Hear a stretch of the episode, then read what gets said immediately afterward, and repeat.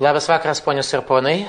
Тема нашей сегодняшней лекции – «Союз с Гивоним». Девятая глава книги пророка Ирашуа. «И было, когда услышали все цари, которые за Ярденом, на горе и на низменности, и по всему берегу Великого моря напротив Ливана, хитейские, морейские, перезейские, хивейские и вусейские, то собрались они вместе, чтобы сразиться с Ирашуа и Израилем все как один». То есть все царства, все города, все цари земли Кананской собираются вместе для войны с Израилем. А жители Гевона слышали, что Ирашуа сделал с Ерехо и Саем, и поступили они тоже хитро. Пошли и прикинулись посланцами, и положили ветхие мешки на слов своих, и мехи вина ветхие, лопнувшие, перевязанные, и обувь ветхая с заплатами на ногах их, и одежда ветхая на них, и весь дорожный хлеб их был сухой и заплесневелый. И пошли они к Ихашо в стан в Гилгале, сказали ему и всему Израилю, из страны дальней пришли мы, а теперь заключи с нами союз. И сказали израильтяне Хивею, тут у нас фигурирует национальность этого народа, Хивим. Может быть, среди нас живешь ты, как же заключим мы с тобой союз? И сказали они Ирашо, мы рабы твои. Ответ, на первый взгляд, не очень по сути. И сказал им Ирашо, кто вы, откуда пришли. Сказали они ему, из весьма дальней страны пришли рабы твои во имя Господа Бога твоего, ибо мы слышали славу его и все, что он сделал в Египте. И все, что сделал он двум царям имарейским, которые по ту сторону Ярдена, Сихону царю Хижбона и Огу царю Башана, которого в Штароте. И сказали нам старейшины наши, все жители земли нашей, говоря, возьмите в руки ваши пищу на дорогу и пойдите навстречу им и скажите им, мы рабы ваши и заключите теперь с нами союз. Этот хлеб наш теплым мы взяли его в запас из домов наших в тот день, когда мы вышли, чтобы пойти к вам, а теперь вот он засох и стал заплесневелым.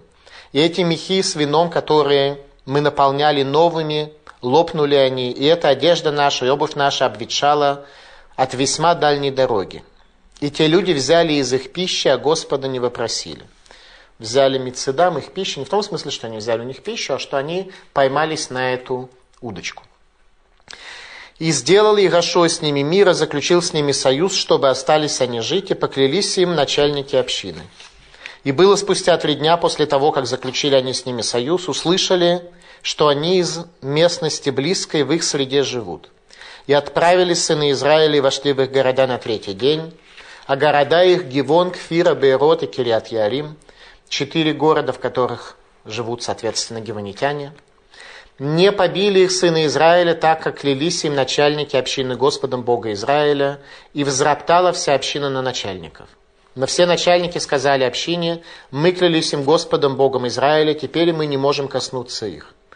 Вот что сделаем с ними, нужно оставить их в живых, чтобы не постиг нас гнев за нарушение клятвы, которую мы клялись им. И сказали им начальники, пусть они живут, и стали они дровосеками и водочерпальщиками для всей общины, как сказали им начальники – и призвал их Ахашуа и говорил им, сказав, «Для чего обманули вы нас, сказав, мы весьма далеко от вас, так как среди нас вы живете? А теперь прокляты вы, и да не переведутся среди вас рабы и дровосеки и водочерпальщики для дома Бога моего». То есть пророк Ирашуа проклинает геванитян и дает им апгрейд, что они становятся водочерпальщиками и дровосеками для храма Бога. Немножко странно.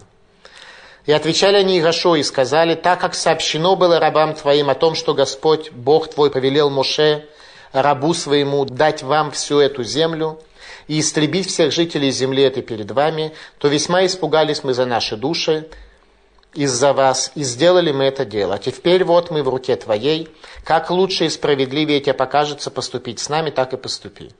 И поступили они с ними так, избавили их от руки сынов Израиля, и те не умертвили их, и назначил их Игашо в тот день дровосеками, водочерпальщиками для общины и для жертвенника Господня до сего дня на месте, которое он изберет. На месте, которое он изберет, то есть еврейский народ шел в землю Израиля в целях строительства храма. На месте, которое он изберет. Для этого шли в землю Израиля. Первый вопрос, который у нас с вами возникает, почему жители Гивона вынуждены были прибегнуть к обману? Ведь мы учили с вами в Иерусалимском Талмуде, когда только начинали цикл наших лекций, о том, что Ихашо предложил им на выбор одну из трех возможностей. Либо покинуть землю Израиля, либо заключить мир, либо потерпеть поражение в войне. И одна из возможностей, которая перед ними стояла, это заключить мир. Почему для этого нужно было обманывать? Об этом Егошуа направляет послание семи канадским народам перед пересечением Ярдена. Все получили имейл, все муниципалитеты всех городов получили имейл, в котором говорилось о том, что одна из возможностей это заключить мир, плюс можно покинуть свою землю, плюс можно воевать и погибнуть. И прямо у нас в тексте книги пророка Ирашо сказано «Логайта ира шер логи шлима имбне Исраэль, элахиви юшев гивон Гаколла Кхуба Милхама, что не было никакого города, который бы примирился с сыновьями Израиля, только Хиви, который живет в Гивоне, все евреи взяли войной. Значит, возможность такая была. Только один народ воспользовался этой возможностью, причем сделали это методом обмана. Больше никто предложением о мире не воспользовался. Почему гивонитяне прибегли к обману? Они пришли открыто с миром и готовностью принять на себя семь заповедей сыновей Ноха, ибо мир обуславливался тем, что народы мира принимают семь заповедей, которые являются сутью завета между Богом и Нохом после Ноева потопа, то есть условия, на котором жизнь в этом мире может продолжаться. Сказано дальше следующее –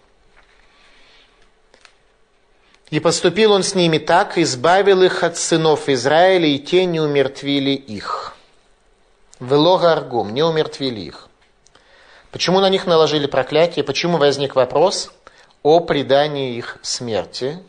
Ведь э, заповеди Тора предполагают и предписывают нам относиться с уважением и по-доброму к пришельцу. И Тора запрещает нам причинять обиду пришельцу и предписывает отнестись к нему с заботой. Как то есть много заповедей, которые говорят, что нельзя обижать гера, и нужно позаботиться о гере. Причем речь идет о двух типах геров. Гер, который принял иудаизм и, соответственно, входит в еврейский народ. И есть гер Тушав, человек, который живет на территории земли Израиля, соблюдая семь заповедей. Человек, который остается неевреем, но семь заповедей соблюдает. Ответ на вопрос, почему такое отношение было к гиванитянам, дает нам Талмуд в трактате Бава Батра начинает давать нам Талмуд ответ, говоря, что гивоним были аншей козива, люди обмана. На протяжении всей этой лекции мы немножко больше увидим с вами глубину сказанного в Талмуде, что такое гивоним, люди обмана. На первый взгляд, э, понятно, они действительно пришли и обманули. Но Талмуд имел в виду нечто намного большее, как мы с вами увидим. Говорит Махараль, Гахиви ютер гаро мингаколь. Мораль из Праги говорит, что хиви, хивийцы, они хуже всех кананских народов. Они не являются кананским народом, они родственны кананцам, тем не менее они хуже всех кананских народов, и нам потребуется узнать почему. Для начала, что требует от нас Тора по отношению к семи народам, на территорию которых мы вторгаемся, в условиях захвата, завоевания земли Израиля. Что от нас требуется по отношению к семи народам, которые населяли на тот момент землю, которая станет Эрец Израиль, землей Израиля. Что такое Канан? Почему кананцы умудрились расположиться именно на этой земле? Что их притянуло? Комментаторы говорят нам, что Канан – это духовные наследники Каина и его воззрение на мир. Канан – это Каин. Что такое Каин? Каин получил свое проклятие и стал тупиковой ветвью развития человеческого общества. И образ жизни Канаана, который, соответственно, адаптировал этот образ жизни. Язычество, человеческие кости на жертвеннике, запрет на добро и милосердие, попрание завета Ноха, знаком которого является радуга в облаке. Наши працы были вынуждены посылать за своими женами в Харан, в Ассирию, не видя возможности жениться на дочерях Канаана. Еврейский народ был выведен Богом из Египта на условии «Кемаасерец Мицраем лотаасу, кемаасерец кнана шараними виотхем лотаасу». как поступали в земле египетской, не делайте, и поступки земли канаанской, куда я вас ввожу, не совершайте. Евреи должны жить совершенно иначе. И самый главный вопрос, что делать с местным населением, которое так или иначе оказывает на нас определенное влияние. Понятно, что мы должны не подвергаться влиянию местного населения, среди которого мы живем, и не стать похожими, сохранить ту особую миссию, ту особую задачу, которая есть у нашего народа. Что это за миссия, что это за задача? Раскрыть единое имя Всевышнего в этом мире, чтобы оно стало осязаемым для человека. Что же делать с местным населением, которое столь резко отличается от ценностей, данных нам Богом Израилем? Что Тора предписывает нам в отношении этих народов, когда мы придем завоевывать землю Израиля? В книге Дворим, 20 глава, сказано так. «Китикравель ирл елахем але карата шалом». Когда приблизишься к городу, чтобы воевать против него, то ты должен призвать его к миру. Наша первая задача, прямо сказано в Торе – даже те народы, которые оказывают на нас своей сутью бытия негативное влияние, мы должны призвать к миру по отношению к ним. Если так, то зачем Гевон прибег к обману? Почему они не могли просто прийти и сказать, мы согласны на ваши условия, принимаем всем заповеди, будем здесь жить? Почему им нужно было обмануть? Говорят нам комментаторы, что геванитяне не хотели мира, они хотели чего-то большего. Они хотели союз, они хотели брит. Что такое брит? Это связь, отношения, обмена экономическими, культурными и духовными ценностями. Что сказано в Торе о заключении завета с кананским народом, с теми народами, которые проживают неподалеку от нас – об этом сказано в книге Дворим, 7 глава. Когда ведет тебя Господь Бог твой в землю, которую ты идешь, для владения ею, и изгонит многие народы от лица твоего, хитейцев, гергашеев, и морейцев, кананеев, перезеев, и хивийцев, и евусеев, семь народов более многочисленных и более сильных, чем ты, и передаст их тебе Господь Бог твой, и ты поразишь их, то совершенно разгроми их, не заключай с ними союза и не щади их. Не родни с ними, дочери твоей не отдавай за сына его, и дочери его не бери за сына твоего, ибо отвратят они сына твоего от меня, и они будут служить иным божествам, и возгорится в гнев Господа на вас, и он истребит тебя скоро. Но так поступайте с ними, жертвенники их разрушьте, памятники их сокрушайте, кумирные деревья их вырубите, и изваяние их сожгите огнем. Ибо народ святой ты у Господа Бога твоего, тебя избрал Господь твой, чтобы быть ему народом, дорогим достоянием из всех народов, которые на лице земли. Итак, нужно эти народы изгнать, победить их в войне. И говорит Рамбам, речь идет о тех народах Канаана, которые не согласились принять семь заповедей Бнейнуах. Если они соглашаются принимать семь заповедей, то они все равно будут на тебя негативно влиять, но они могут остаться жить на земле, на земле Израиля. Если не отказываются, то должна произойти война, и ты должен уничтожить любую память об их богах. Продолжает Тора в 23 главе и говорит нам следующее. 23 глава книги Шмот. Лоти крот лагем велеулагем брит. Не заключай с ними и с богами их союза. Лоишву барцеха, не будут они жить в земле твоей. Пен яхти утха, иначе они приведут тебя к греху. Кита водет элугейгем ки их елыха лемукеш. Ибо ты будешь служить богам им, и это будет для тебя западней среди тебя. Это будет западней среди тебя. Именно это и хотели сделать геванитяне. Они хотели быть западней среди еврейского народа. Книга Шмот, глава 34, говорит нам следующее.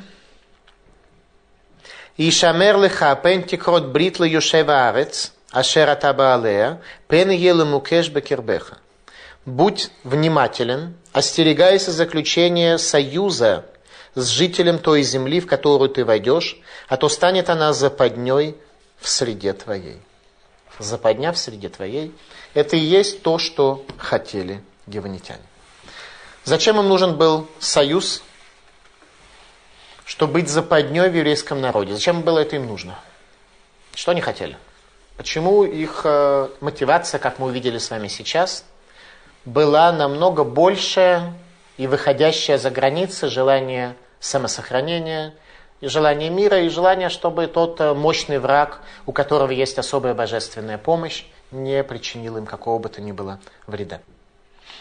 Почему вся цель геванитян заключалась в том, чтобы заключить союз с евреями? Талмуд говорит «аншей козива» – люди обмана. Люди, вся суть которых заключается в обмане. Кто они такие? Геванитяне по национальности хивим. Что такое хивим, как это переводится? С иврита их, с их языка, по-видимому, тоже змеи. Народ, который называет себя змеей. Что в них особенно? Говорит Рамбан. Никра хиви альшем ширая наха шалайдерах. Называются они хиви, потому что они были змеями на пути. На пути еврейского народа встали змеи в виде хивим, которые захотели методом союза оказать влияние на нас. Риканат, один из первых комментаторов, говорит, «Ветам гахиви милашон нахаша кадмуни везеру киневела саба Исраэль». И смысл того, почему они называются хивим, змеи, это суть первичного змея, первого змея, и об этом сказано, ибо мерзость сделали они в Израиле, навела мерзость, или также падаль. Что такое падаль? Падаль – это ее суть, отрыв от жизненности. Суть падали – отрыв, от жизненности. Это то, что хотели они сделать в еврейском народе, оторвать еврейский народ от жизненности, как мы с вами и увидим. Предназначение и задача змеи – изгнать человека из Ганеден, из Уламаба и не допустить его туда. Это была задача первичного змея, который привел этот мир в состояние смешения добра и зла с одной лишь целью, чтобы зло в нас бурчало по полной программе и чтобы мешало нам дойти до Ганедена.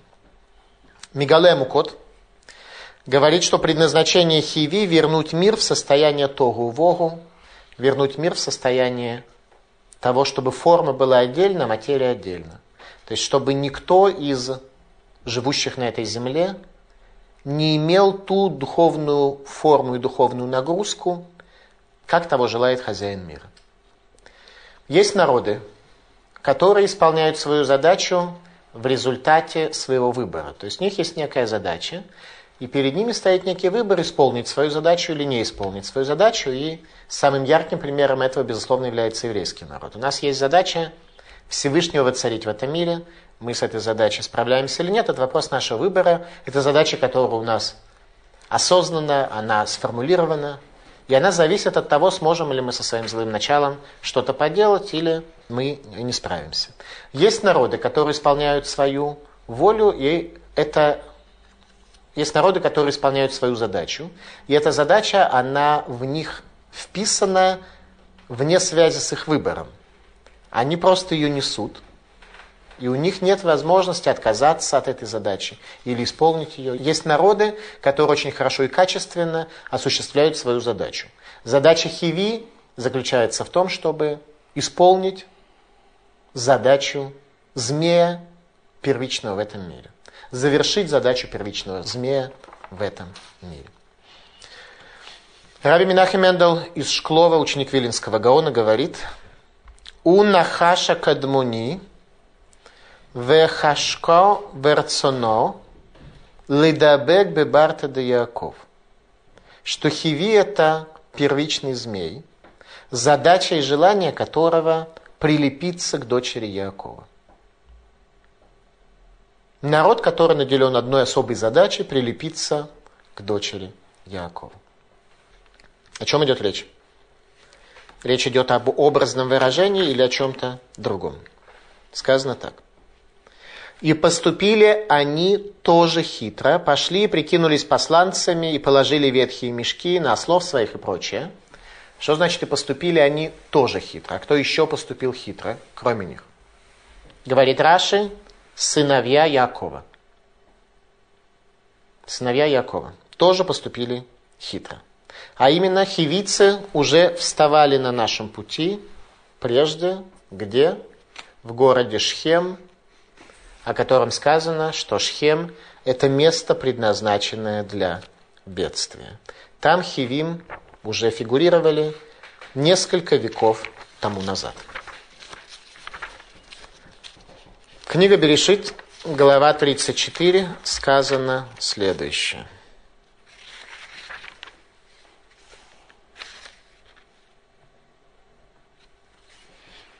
Когда Якова Вину приходит в землю Израиля со своими четырьмя женами и одиннадцатью детьми, сказано так. «И вышла Дина, дочь Леи, которая народила Якову, посмотреть на дочерей страны той». Дина была особо скромная девушка, выходя из границы своей семьи, она вышла посмотреть на дочерей земли той.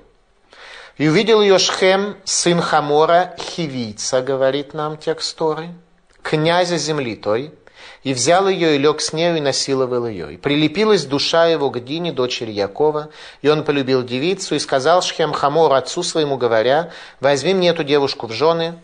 И Яков слышал, что он осквернил дочь, а сыновья его были в поле, и в результате сыновья говорят им, что нужно сделать обрезание – если вы сделаете обрезание, то тогда мы сможем с вами породниться, и все тогда будет нормально. И они все совершают обрезание, и Шимон и Леви, двое сыновей Якова, совершают первую в истории священного писания разборку, когда всех предают смертной казни. По какой причине? За нарушение семи заповедей сыновей Ноха. Во-первых, за прелюбодеяние, во-вторых, за кражу человека положена смертная казнь.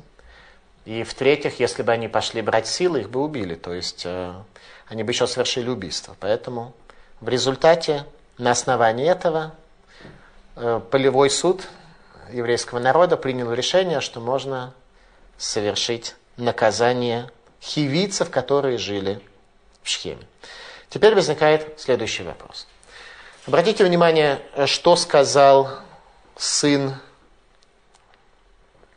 руководителя города, когда предложил своему народу сделать обрезание. Он говорит, вы знаете, отец его говорит, вы знаете, сын мой, ему очень понравилась вот эта девушка, и они согласны с нами породниться, если мы будем делать обрезание. И все сказали, никакой проблемы, сделаем обрезание. Представьте, что мэр Вильнюса говорит, что я вот э, тут э, на ком-то хочу жениться, но вот они поставили условие о том, что каждый житель Вильнюса должен себе, скажем, правое ухо отрезать. И все жители Вильнюса сказали, ну, конечно, если нашему мэру нужно жениться, и для этого нам нужно ухо отрезать, никакого вопроса нет. Э, мы все с радостью готовы это сделать. Мы видим там, что все хивицы это сделали. Причем мы видим, что там было достаточно демократическое общество. То есть их спросили, им не предписали, не сказали, быстренько сейчас все совершаем обрезание. Царь был вынужден обратиться к людям, был вынужден получить их согласие. И это согласие с легкостью получил. Хивим уже тогда, как только еврейский народ оказывается в земле кананской, уже тогда пытаются заключить с нами союз. И сейчас, после того, как мы возвращаемся в землю кананскую, хивийцы снова приходят, чтобы заключить с нами брит, чтобы заключить с нами союз. Зачем им это нужно? Зачем тогда жителям Шхема было необходимо связь с еврейским народом. Ради небольшого имущества и мелкого рогатого скота, который был у Якова, они все сделали обрезание, чтобы заключить с нами союз. Что им было нужно? Что хивицы хотели от Израиля? Ахтавая Кабала, раввин города Кёнигсберга, говорит, Шхем бен Хамора хиви гуна сигарц. Шхем сын Хамора, хивиец, он князь земли. Князь, суть земли кананской, это Шхем, сын Хамора. Требуется немножко понять это глубже. Это объясняет Шнейлухот Абрит. Шхем бен Хамор, Шебаль Дина, Гусод Ганахаш Шебаль Хава, Килея има Илаа, Елдаши Шабаним, Убат Ахат, Ваабат Азу Ишхина. Вегу Гадин, Кенуда. Вераша Рагул и Сибатавон Нидбак Навшо Бедина. Шнейлухот Абрит жил в Праге, и он написал одну из э, очень э, непростых но доступных изучению книг по Кабале, Шнейлухот Абрит. И говорит он следующее. Шхем бен Хамор, который пришел к Дине, он тайна Нахаша, змея, который пришел к Еве. Он продолжает нести функцию того самого змея. Ибо Лея, наша возвышенная промать, родила шесть сыновей и дочь одну – и эта дочь ее, это образ шхины. Образ божественного присутствия. Немножко непонятно, что имеется в виду, но, по всей видимости, с Диной что-то было, связанное в этом смысле. Веги Гадин Кенуда. И она является сутью закона, сутью Дин. Шхина приходит туда, где исполняется закон, где исполняется Дин. Там божественное присутствие. И этот нечестивец в целях греха, душа его прилепилась к Дине. То есть как устроено вот это вот стремление хивийца связаться с еврейским народом и заключить союз. Его душа в целях греха устремилась к Дине. Говорит Рав Минахим Эндел Шклова, что об этом сказал царь Давид в псалмах, в 12 псалме, «Савив Рашаим Идгалахун» что вокруг ходят нечестивцы. Как только еврейский народ попадает в землю Израиля, вокруг ходят злодеи. Этими злодеями, сутью злодеев является Хивим. Чего хотели жители Шхема? Комментаторы говорят, что единственная их задача была внести змеиный яд, смешение добра и зла в еврейский народ. И ради этого они готовы были пойти на все. Это их предназначение в мире – в этом вся суть их задачи, их национальная особенность. Внести змеиный яд смешения добра и зла. Мидраш Раба приводит объяснение сути понятия змей. Лама куре отан хиви. Почему они называются хивим? Альшем шасу масе хиви масе нахаш. Из-за того, что они сделали действие хиви, действие змея. А нахаш умер, говорит змей. Юдеани шамар лема кодыш баругу. Говорит первичный змей. Знаю я, что сказал им Всевышний, что в тот день, когда вы вкусите от плода этого, мод тамут вы умрете смертью. Эйле гарени гулеху мирамебахем. Но вот я иду и обману их. Верем охлим венеаншим. И они съедят от этого плода и будут наказаны. Вани юрешет арец. А я унаследую землю. Нахаш хочет унаследовать землю. Ибо если добро смешается со злом, зло будет влиять на этот мир, Нахаш сможет унаследовать эту землю. Первое место в земле Израиля, которое целенаправленно посетил Авраам Авину, был город Шхем, чтобы молиться о своих потомках, как то говорит Раши, Льид Палель Ибн Израиль. Когда Всевышний говорит Авраам Авину, Лех леха мерцеха мимулатеха, мибейтавиха лярца шаререха, выйди из земли отцов твоих, э, из э, земли твоей, и приди в землю, которую я покажу тебе. Сразу после этого написано, что пришел Авраам в город Шхем. И в городе Шхем он построил жертвенник. И Раши пишет там, молиться о сыновьях Израиля, ибо место Шхем – это место особое, это место особой опасности. То есть наш праотец Авраам приходит в город Шхем, хотя это не лежало у него на пути, видя, что это место, где будет большая опасность для его потомков в дальнейшем. Текст Торы нам упоминает, что Авраам был только в двух местах, в Шхеме и в Ае, как мы учили с вами до этого. И то, что он жил в Бершеве и в Хевроне, и то, что он посетил э, Иерусалим в рамках испытания по поводу жертвоприношения своего сына.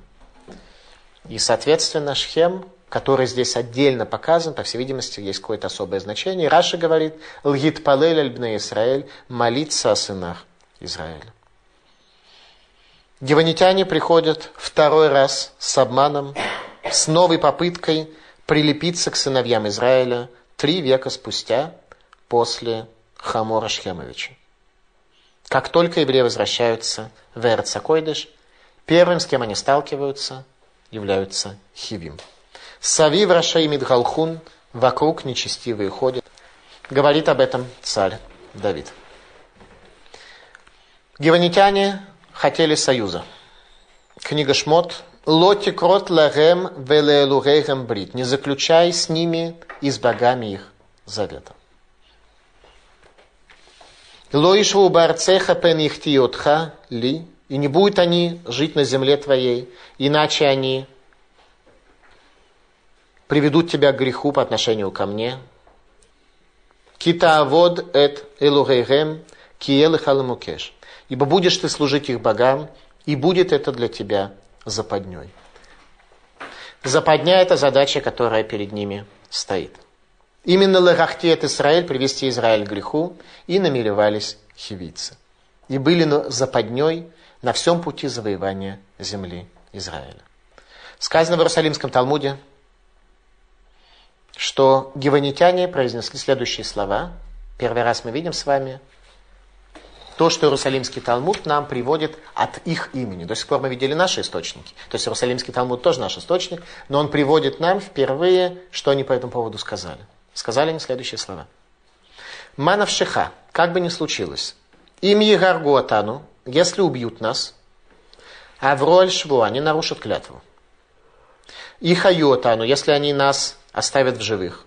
Авроль Гзыра, они нарушат декрет, который был им дан, чтобы не было у них союза с другими народами. Бейнкаху бейнках нашин, вану ершим тарец. И так, и так они будут наказаны.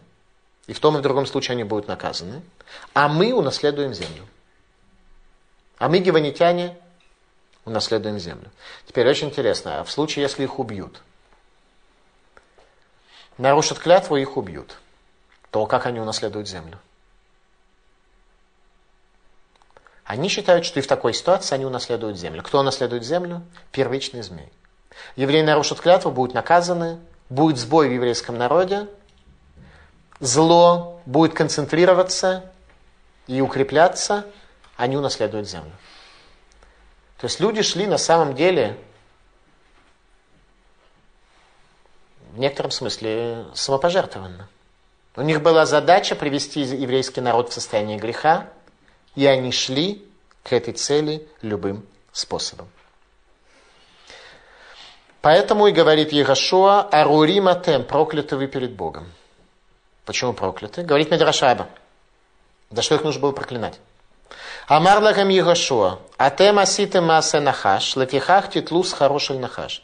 Вы осуществили поступок змея, поэтому возьмете награду змея. Какая была награда у змея? Первичного змея, который э, привел к тому, что Адам и Ева вкусили от дерева познания добра и зла, он был проклят. Как он был проклят? Он стал присмыкающимся.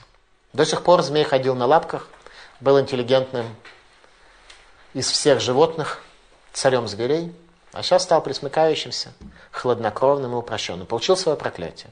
Адам получил проклятие, Мужчина получил проклятие, женщина получила проклятие, змей получил проклятие. И Гевоним тоже получили проклятие.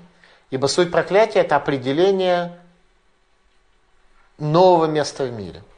До сих пор, почему змей должен был быть царем зверей? Почему он был столь интеллигентным и столь развитым? Что в человеке зло не оказывало на него никакого влияния, и зло должно было прийти извне. После того, как произошло смешение добра и зла, то зло оказывается уже внутри человека. Теперь уже внешнее зло не нужно. Теперь человеку вся его задача бороться и работать со своим внутренним злом. С внутренним, которое внутри и ленью занимается, и, и страсти, и все вот эти вещи, они все внутри теперь э, у человека живут, поэтому внешнего дракона уже не нужно. У каждого внутри уже дракон проживает. Итак, гиванитяне, заключившие соглашение с Израилем, союз с Израилем. История гивонского меньшинства в Израиле. Посмотрим, как на протяжении веков гивонитяне себя показали. Где находится Гивон? Сегодня это вполне конкретное место, которое легко увидеть, оно сохранилось. Сохранились стены Гивона, которые не были разрушены, в отличие от многих других городов, которые захватили евреи. Гивон находится неподалеку от гробницы пророка Шмуэля. Там жил пророк Шмуэль неподалеку от Гивона. В наделе колена Бениамина, которое получило Иерусалимский храм и город Ерехо. Именно в наделе колена Бениамина оказался Гивон. С тем, чтобы последняя надежда на то, что именно колено Беньямина в его особенности сможет оказать какое-то влияние. На протяжении веков Гивон оказывается проколотой точкой в земле Израиля, а гивонитяне – пятая колонна. Пятая колонна среди еврейского народа. На протяжении веков, до разрушения храма, к чему, как мы с вами увидим, гиванитяне приведут. У них не последняя роль в разрушении Иерусалимского храма. Обратите внимание на первом этапе на то, насколько близко гиванитянам была истина и идея единого Бога Израиля, как то сами гиванитяне сказали. И сказали они Иерошуа, из весьма дальней страны мы пришли, ибо мы слышали славу Бога Твоего и все, что Он сделал в Египте, и все, что Он сделал двум царям и морейским, которые по ту сторону Ярдена, Сихону и Огу. То есть, геванитяне прочли евреям лекцию об откровении Бога на земле и Ашгахе против, и частном присутствии Бога по отношению к человеку, и остались при этом хивим, остались змеями. Прочли лекцию о единстве и раскрытии Бога в этом мире и остались змеями, вся задача которого помешать этому раскрытию.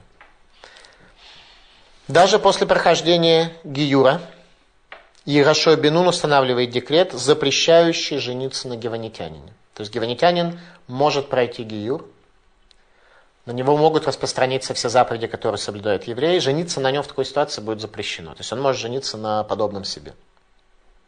Жениться на нем нельзя. Описывая образ геванитян, Иерусалимский Талмуд приводит слова, сказанные пророком Шмуэлем несколько веков позже.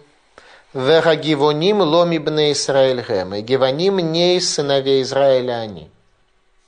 То есть много веков после будет понятно, что Геваним, они не сыновья Израиля. Это национальное меньшинство такое, которое совершенно другие цели, совершенно другие задачи, совершенно другие интересы. Может быть, геванитяне остались змеями, по причине негативного отношения к ним со стороны евреев на протяжении поколений. Может быть, действительно, они такими и змеями пятой колонны остались, что евреи имели к ним такое отношение, и так с ними поступали, и проклятие на них дали, и не убили, и себе это в заслугу перечислили. Может быть, поэтому они так и были, как евреи в Литве, что к ним э, плохо... Ну, правда, евреи никогда в Литве не были пятой колонной. Они относились с уважением к этой стране, любили эту страну, и э, литваки это некая особая ситуация. На всяком случае, может быть, к ним относились как, как к евреям в Литве. И поэтому они, э, соответственно, воздавали тем, что они могли. Ответ не совсем. Посмотрите, что сделал Ехашуа. Сказал им, что суть их и то действие, которое они сделали, оно достойно проклятия и поднял их с тем, чтобы они были виночерпиями и дровосеками в храме Божьем, а не для общины. То есть их связали напрямую с храмом и с кагенами, которые там служат, с тем, чтобы те смогли своим образом, своим величием оказать влияние на этих людей, чтобы они могли измениться. Теперь, где находился храм временный? Скиния собрания до того, как царь Шломо построил храм в Иерусалиме, до того, как царь Давид организовал эту возможность. Сказано так, что сначала храм находился в городе Шило на протяжении более чем 300 лет, а затем в Гивоне. То есть в Гивоне был помещен временный храм до строительства Иерусалимского храма. Чтобы они видели ту святость, то величие Бога Израиля, которое существует. И они видели, но ни к чему это не привело. Как-то сказано, «Бегивон гая мишкан беймей Давид вешломо, отчиневна бейто оламим». В Гивоне был мишкан, скиния собрания в дни царя Давида и царя Шломо, до тех пор, пока не был построен вечный храм на храмовой горе. Пустыня Гивонская, так сказал о них пророк Шмуэль, Рабан Шель, Навим, учитель пророков. Именно в этой проколотой точке в Гивоне Всевышний открывается в пророческом видении во сне царю Шломо и предлагает ему исполнить любое его желание. И тогда царь Шломо именно в Гивоне на всей глубине своего подсознания просит у Бога Лев Шумея, слышащее сердце. Как мы учили с вами, когда мы изучали царя Израиля. Царь Шломо просит слышащее сердце именно в Гивоне, именно в этом самом месте. В Гивоне осуществляет царь Шломо последние пророческие откровения которые он получил от Бога, необходимые для строительства Иерусалимского храма. Именно в Гивоне происходят последние действия, необходимые для строительства храма. И все это перед гивонитянами, они все это видят. Они видят царя Шломо, не знают об этом. Они связаны с еврейским народом и проживают не где-нибудь в периферии, в черте оседлости, в каком-нибудь изгнании. Они проживают в самой столице. Гивон – столица перед строительством Иерусалимского храма. Гивон упоминается в 28 главе книга пророка Ирмиягу, где повествуется о последних годах правления царя Циткиягу, последнего царя Иудеи, перед разрушением храма. Когда пророк Ирмиягу призывает евреев к возвращению к Богу и спасению храма от разрушения, а Иудеи от изгнания. И тогда лжепророк Ханани из Гивона – утверждает обратное словам пророка Ирмияху. Пророк Ирмияху говорит, что на небе уже подписан декрет о разрушении Иерусалимского храма, и что только чува может привести нас к спасению, когда храм спасти невозможно даже в условиях чувы, как мы учили с вами тоже. Пророк Армияху пророчествовал в условиях, когда спасти храм было уже невозможно. Но можно было спасти народ, чтобы он сделал чуву, чтобы он был изгнан в Вавилон, и там был бы в состоянии много лучше, чем прежде. Пророк из Гивона говорил обратное, противоречил тому, что говорил пророк Ирмияру. Говорил, что живем правильно, чуву делать не нужно, живем нормально, так и нужно поступать. Пророк Ханани, лжепророк из Гивона. Его внук, офицер армии обороны Иудеи, подвергает пророка Ирмияру аресту, избивает его по обвинению в попытке незаконного перехода границы осажденного Иерусалима. Геванитянин избивает пророка Ирмияру. Это известно из э, Танах. Пророк Ханани из Гивона и определяет мировоззрение руководства государства Израиль перед разрушением храма. Они определяли мировоззрение евреев, за что храм был разрушен, а евреи были изгнаны. Гиванитяне оказывают очень большое воздействие на всю еврейскую историю. И в самом конце, когда гиванитяне уже были в состоянии свое зло внести, они не упустили этой возможности. Лжепророки. Об этом говорит Талмуд в трактате Бава Басра. Бней Козива, люди обмана. И сейчас мы немножко глубже поняли с вами значение этих слов. Бней Козива. Вся суть их – это обман. Вся суть их – это смешение добра и зла. Змеи, задача которых привести к смешению добра и зла в Израиле, что приводит к разрушению храма и изгнанию Израиля со святой земли и то, что мы сегодня до сих пор проживаем с вами в странах изгнания. У гиванитян, у пятой колонны была в этом большая доля. Хотя, конечно, вина лежит на нас, мы должны были справиться с тем испытанием, о котором царь Давид говорит, Рашаим, Савив из Галхун, что они вокруг ходят, нечестивцы ходят вокруг. История гивонского меньшинства в земле Израиля. Спасибо за внимание. Пожалуйста, вопрос. Сейчас они остались, получается? Про гиванитян сказано в Мишне о том, что когда Эзра и Нехемия э, при строительстве второго храма э, собирали евреев, то среди них были гиванитяне. Но это были натиним, это были гиванитяне, прошедшие гиюр. На них было запрещено жениться. И это последний раз, когда я лично видел о них какое бы то ни было упоминание.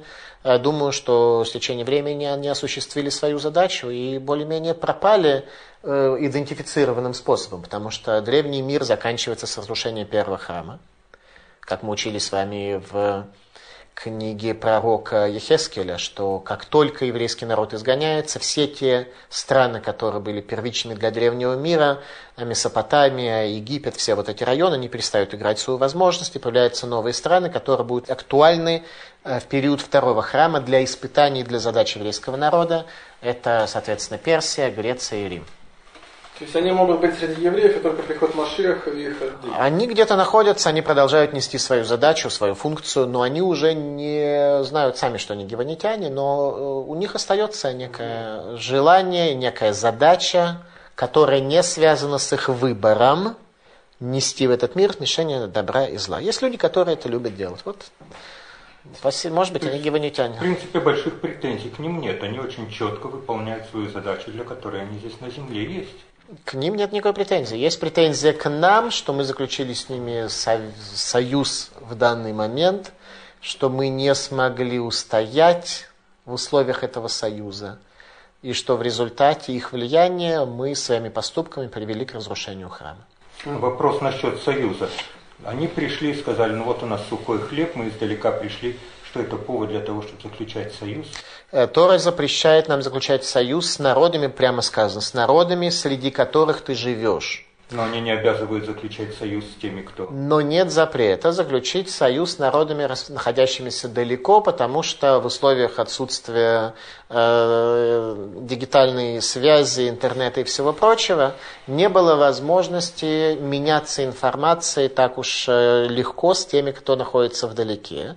А польза какая-то от них даже могла быть, военная, экономическая или еще какая-то. А религиозной, культурной связи при этом возникнуть особенно не могло. Вообще иметь союзников на стороне далеко. Хорошо. Тора нам это не запрещает, и наоборот, отсюда можем видеть, что, может быть, в некотором смысле это даже положительно. Тем не менее, э, среди народов, которые среди тебя, с ними заключать союз было запрещено. В чем роль тогда пророков на протяжении многих столетий? Они должны были предвидеть, что есть такой змей, и его надо остерегаться. Ведь они видели многие более глубокие вещи, а тут на протяжении столько лет живут вместе, и храм даже построен в геноме. На протяжении веков пророки видели, что геванитяне, они есть геванитяне. Поклялась им община, поэтому нельзя было их исторгнуть, нельзя было их изгнать. И они продолжали быть пятой колонной на протяжении всего этого времени. Мы находим с вами э, период царя Давида, когда геванитяне привели э, к тому, что был голод в Израиле в течение трех лет, они захотели гибели потомков царя э, Шауля и прочим, это учили с вами в тех лекциях. То есть гиванитяне на протяжении всего этого времени вели свою линию более-менее, и на протяжении всего этого времени нельзя было никаким образом их ограничить. Пророки об этом говорили, но они продолжали нести свою задачу. Раввинов не слушали. Как союз, всегда, пророков не слушали. Союз подобен браку. Если женщина выясняется, что она уже замужем, брак же должны расторгнуть, по идее. Э, совершенно верно. С формальной точки зрения, поскольку клятва, которую дали, она была дана на условии, то есть, точнее, она была дана на предположение, что это люди издалека, она, в принципе, не имела галактической силы. Об этом э, говорит Талмуд в трактате э, Надарим, в Сангидрин. Тем не менее, поскольку уже поклялись им, и нарушение этой клятвы было бы, наруш... было бы хилуль, ше... осквернение имени Бога, то несмотря на то, что эта клятва не имела галактической силы, евреи все-таки ее э, соблюдали и не причинили никакого зла гиванитянам. А в чем все-таки суть проклятия гиванитян?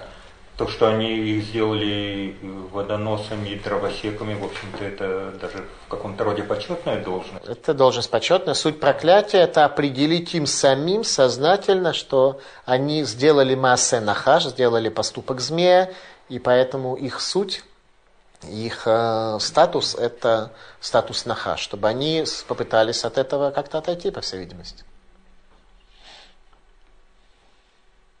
Какой группе народов они принадлежат? К Шема, Хама или это? Хам, хам. А солнце же в Гивоне еще останавливало Иешуа. Остановка солнца в Гивоне – это тема нашей следующей лекции.